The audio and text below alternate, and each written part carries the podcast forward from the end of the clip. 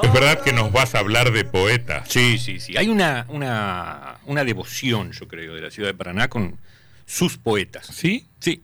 O, o hubo. Mirá, te, te digo. Pero no, no consum- me incluyo, no consumimos tanta poesía, me parece. O no, Bueno, co- no- o- o no consumimos poesía en, en la medida que, que debiéramos. Sí, supongo que no todo el mundo, pero mucha gente. El sábado hubo un paseo por calle Diamante, que- cuya finalidad era conocer, eh, digamos, esa porción de urbanidad de la que habló uno de los poetas que hoy traigo acá a esta mesa, que es Nicolás Jacinto Josami. Vi algo Mm. de eso. Mm. Muy interesante, había más de 100 personas. Debo admitir que no he leído nada de yo de José. Mm. Eh, yo lo conocía, yo no sabía quién era Josami hasta hace 20 años, por ejemplo. Tuve una gran suerte, me había invitado Guillermo Alfieri a su programa a hablar. Y bueno, estaba en eso, en un corte estaba eh, una columnista que tenía Alfieri, siempre la llevaba a todos lados, eh, a todos sus emprendimientos periodísticos, que se llamaba Angelita Josami de Remedi. Sí, claro, que hablaba de cocina. Exactamente, hablaba de cocina y escribía de cocina en la página de, de Guillermo Alfieri los días jueves. Y me dice, a vos que te gusta escribir, yo tengo un hermano que escribía. Y yo dije, ah, bueno, qué interesante, a ver, te, te voy a mostrar toda su producción. Y me trajo una car- pero carpetas enteras. Mira. Y yo dije, ¿con qué me voy a encontrar? Más allá del respeto con que uno siempre eh, trata a las personas, en, en- más allá de la calidad este, literaria, y me encontré, para mi sorpresa, grata sorpresa, con un gran escritor, un gran escritor. Qué bueno que te cayó a vos. Mm. Porque si me cae a mí, yo no sé valorar la buena poesía. Mm. Lo que pasa es que te hubiese dado cuenta también, porque ya que escriba de Paraná, de los prostíbulos de. Paraná, de calle Diamante, vos decís, bueno, este mundo existía. Y ahí me parece que tiene un valor testimonial, que es lo que hicieron 100 paranaenses, varones, mujeres, que se rodearon, que, que se congregaron ahí en calle Diamantes el día sábado, o el viernes del sábado, sábado a las 6 de la tarde, para Mm. recorrer. Eh, Y vos fuiste como un paranaense Yo más. como un paranaense más, Mm. totalmente, como un paranaense más, no, no, no, no, hice aporte de ningún tipo. Había algunas personas que, se, que recordaban que yo había escrito algo al respecto, porque hasta ese momento, a, a, digamos, a Josami lo No se le conocía, daba mucha mm, mm, pelota. lo conocía gente que podía conocer de libros, ¿no? Ujú. qué sé yo, gente que realmente había seguido eh, o era lectora y que tenía cierta edad. Bueno, nosotros hicimos esa crónica con muy buen criterio. Está eh, la editorial de la UNER lo edita, hace un rastrillaje de todo su material y saca hermosos, eh, eh, hermosas ediciones, ¿no es cierto? Hace muy poco recibimos un, un audio de nuestro amigo Oscar Londero, no sé si, si tuviste la oportunidad, donde Ajá. leían Retomó los, audios vol- literarios. Volvieron Sí, los sí, sí. audios del hondero, ¿eh? Sí, y en una lee lo que fue la crónica, mejor dicho, la necrológica de la muerte de, de, de Nicolás Josami, que era con- a- profundamente conmovedora. Vos decías, wow, cómo escribía. La necrológica de El Diario. Sí, sí, sí, Ajá. la necrológica del diario. Josami es, una, es un poeta que murió a los 26 años. ¿no? 26, 26 años. ¿De qué año estamos hablando? Estamos hablando que nació en 1905, Ujú. ¿no? Eh, Imagino que Angelita habrá sido su hermana menor. Su herma- claro, sin dudas que sí. Eh, hay otro Josami también conocido, el ingeniero Josami, que estaba con la militancia de los árboles. Bueno, nosotros quizás no, no, no lo conocimos, quizás no, no lo conocimos, o habremos sido muy chicos, pero bueno, formaba parte de esta familia. Lo que me, me conmovió fue lo que leyó Londero la vez pasada, que está en esta edición de, de Eduner. Dice, ayer en la ciudad de Rosario dejó de existir un hijo joven de nuestra ciudad, Nicolás J. Josami, quebrantada su salud, lacerada su carne por el flagelo de una enfermedad cruel y divorciada con la ciencia, ya en sus familiares rondaba la sombra de una amenaza fatal. Lo que en un principio enseñaba angustias de su incertidumbre fue paulatinamente tomando carácter de crisis irremediable. Bueno, entonces cuenta cómo tomaron la noticia, ¿no? La noticia de la muerte con- consagrando una injusticia más nos hizo estrangular un hondo suspiro de protesta. Y mirá esta frase, y es que la nada acababa de arrebatarnos un muchacho Hmm. Que había perfumado el periodismo entrerrianos con las flores lozanas de su diáfano talento. La nada, nada con mayúscula. ¿no? Y todo eso en 26 años. 26 años, sí. Vivió en Rosario, eh, hizo novelas, contaba la vida de prostitutas que vivían aquí en la ciudad de Paraná, y nos muestra un mundo de prostíbulos bastante bien instalados, con madamas este, extranjeras, Madame Suzanne. ¿Sabes lo que ¿Vos, has, vos, has, escrito algo sobre los prostíbulos? Sí, escribí sobre y, prostíbulos. Y, sus vínculos con los políticos de Tal cual, tal cual. En esa misma crónica yo tomo lo de Josami, pero me meto en otras cosas, porque digamos, uno de los prostíbulos llamado el Rancho Radical. y dicen que en la habitación, al lado de la cama, tenía un, gran cuadro de Leandro Nialem. Claro, ¿no? claro. Eh, y, los eh, conservadores, bueno, chicaneaban con eso, decían que seguramente por el carácter eso popular. la política. Claro, por el carácter popular que, tenía el, el, irigoyenismo y que calaba hondo en muchos lugares de las periferias, bueno, eso llevaba a que los conservadores vinculen el radicalismo, el irigoyenismo más aún, con, con la zona de prostíbulos, etcétera. Entonces, harto ya los radicales de que le digan eso, porque insistían con eso a través de la prensa, a través del diario La Mañana, un diario conservador. Un día los radicales dijeron, pero ¿cómo saben ustedes que, en la habitación de una... ¿Qué consumen? ¿Ustedes consumen el producto? Y ahí se terminó. Eh, los eh, conservadores habían prometido decir dónde estaban los, los prostíbulos radicales y que iban a publicar uno por uno con la dirección. Y hay una momento dramático de la prensa este, entrerriana eh, y divertido por otro lado, porque uno de los eh, obreros del diario cambia la lista de los prostíbulos y le pone la dirección, por ejemplo, de las casas de monjas, de iglesias, etcétera, etcétera. Eso fue realmente un escándalo en la ciudad de Paraná, año 1943. Mira.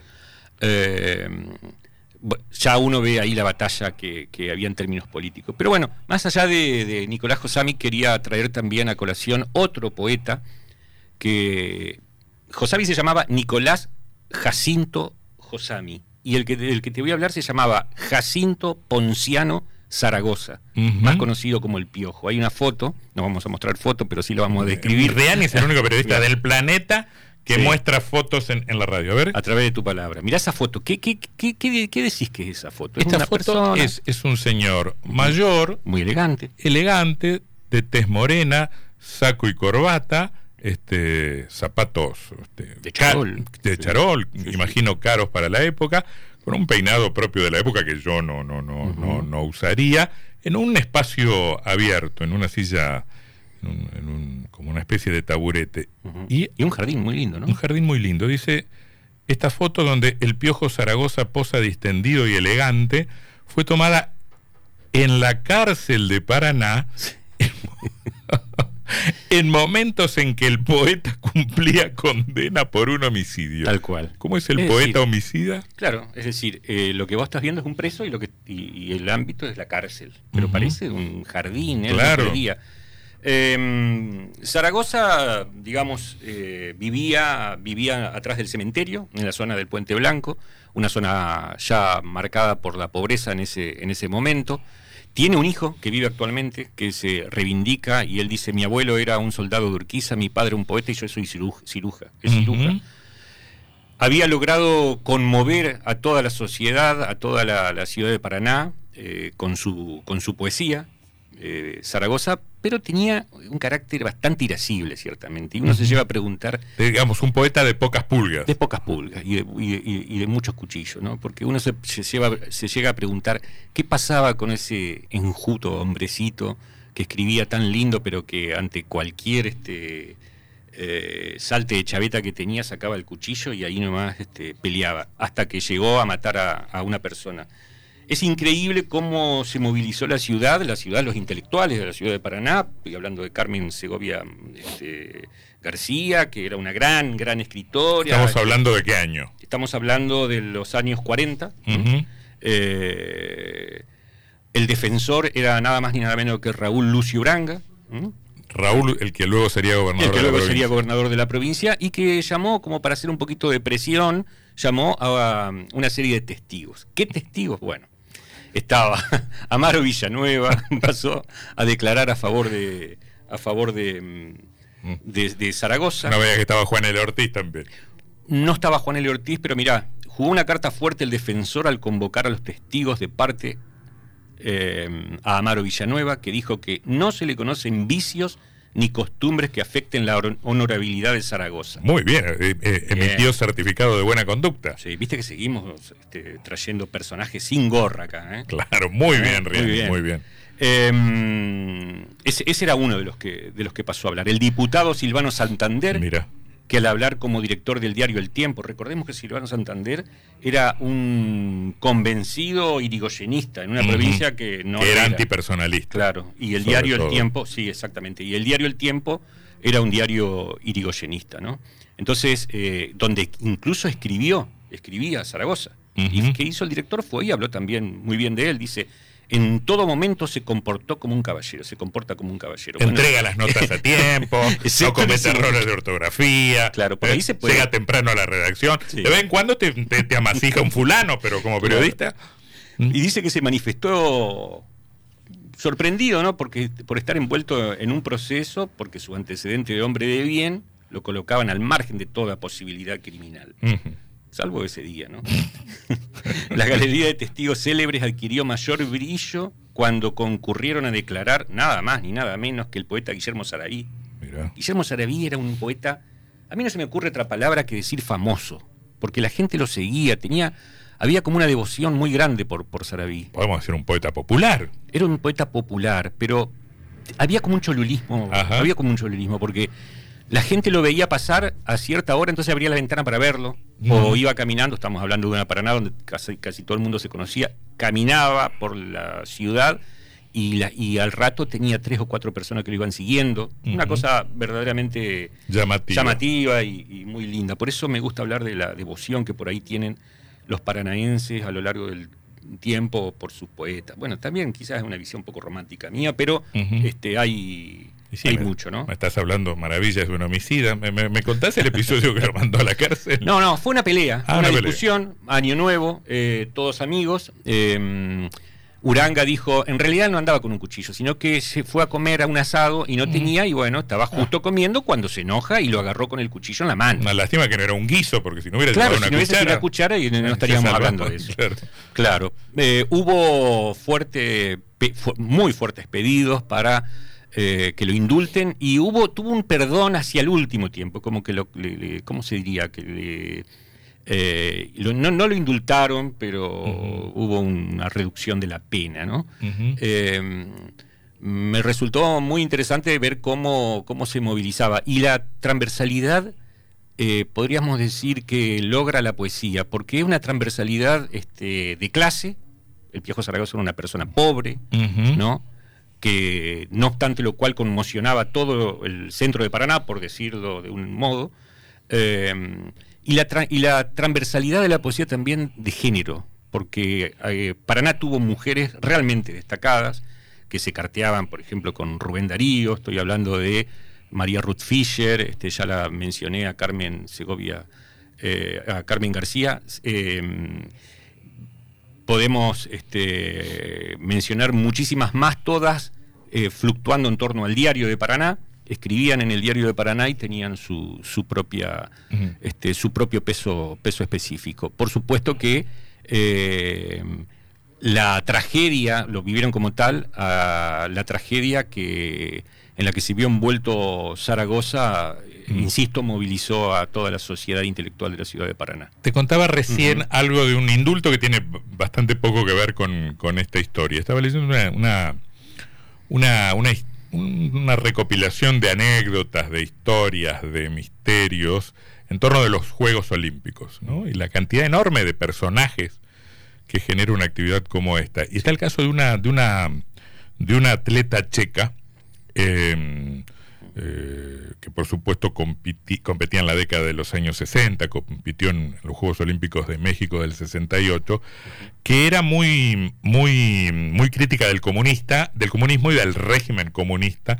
con gran influencia soviética en, en su país. Ella estuvo eh, interviniendo activamente en la primavera de Praga, era seguidora de Dubček, este, esa, esa rebelión que fue aplastada por las tropas soviéticas. Y ganó un montón de medallas doradas, creo que seis o ocho. Se casa con un atleta mm, olímpico, y cuando cae el muro de Berlín, estamos hablando de fines del siglo pasado, este, en, noviembre de 1989. 89, este, adquiere una enorme popularidad, se convierte en una, en una heroína nacional. El presidente de, la República Checa, que era un escritor, cuyo nombre ahora no recuerdo, Baclac Havel, si no, si no recuerdo mal, la designa primero como asesora en materia deportiva, luego preside el Comité Olímpico de la República Checa y por alguna razón inexplicable, la historia no está contada en detalle, su hijo asesina a su marido. O sea, el hijo del atleta termina asesinando al marido, del atleta. al marido del atleta, que en realidad ni siquiera sé si era el padre del pibe. Y, y esta, mm, esta popularidad, esta fama, este reconocimiento por esta extraordinaria atleta que además había adquirido una enorme, mm, una, una una enorme fama por su condición de activista en, contra del régimen comunista, obligó a las autoridades a dictar un indulto contra el contra el chico. Qué, increíble, ¿eh? Porque contra el hijo. Contra el hijo. para, el, para el hijo. Exactamente, estaba pensando en estos indultos arbitrarios que tienen que ver con la popularidad y con la fama de, una persona. De todos modos, en el caso del Piojo, este, estuvo un tiempo guardado. Bastante Hay cartas que le escribía a Andrés Chabrillón, un gran escritor con una extraordinaria... Eh, eh, digamos, eh, con muchos seguidores afuera, afuera del país incluso, y, la fechaba en la cárcel, cárcel de Paraná, unidad penal. Bueno, eh, las mujeres, volviendo al, piojo, fueron un tema recurrente en sus escritos y él mismo lo cuenta en un texto autorreferencial que le habían pedido precisamente para incluirlo en una antología de poetas entrerrianos. Mira lo que escribió. Nunca se me ocurrió escribir especialmente una cosa determinada. Mis versos son parte de Entre Ríos, son para Entre Ríos y el mundo. Esa aldea a la que canto tanto puede ser de Argentina como de España o de Japón, aunque naturalmente escribí pensando y queriendo ese humilde rincón de mi provincia natal. Nací hace mucho en un punto solitario y soleado de Entre Ríos, era de Noyal, no tengo estudios secundarios, apenas un sexto grado. Ese es el que habla Chabrillón. Sí, eh, no, no, este el que habla es el viejo Zaragoza. Ah, perdón. Ajá. Conocí hasta los 15 años la vida más bien cómoda de una posición económica desahogada. Después azares de la suerte me hicieron conocer todos los trabajos apropiados para los hombres y dolorosos y amargos para un niño. Mi suerte me la hice solo. Nunca recurrí a nadie en las malas y en las buenas ofrecí mi corazón al mundo. Amo esa trilogía maravillosa creada por un Dios amable que puede ser Jehová o pan, el verso, la mujer y el vino. Creo en la vida y en la total desintegración en la muerte. Cuando muera quisiera que se, me, que se escriba en mi lápida, si es que la tengo, este epitafio. Aquí yace un poeta que odió tres cosas, la academia, la mentira y la formalidad. Este es el viejo, el viejo Zaragoza. Eh, Zaragoza, poeta, y circunstancialmente un criminal que terminó pagando en la cárcel mm. y desde donde regalaba este, sus escritos que seguían conmocionando la ciudad. Una ciudad que clamaba por él. Buenísimas historias, las de Nicolás Josami, las del Piojo Zaragoza, Jorge Riani en el retrovisor. Hasta el martes que viene.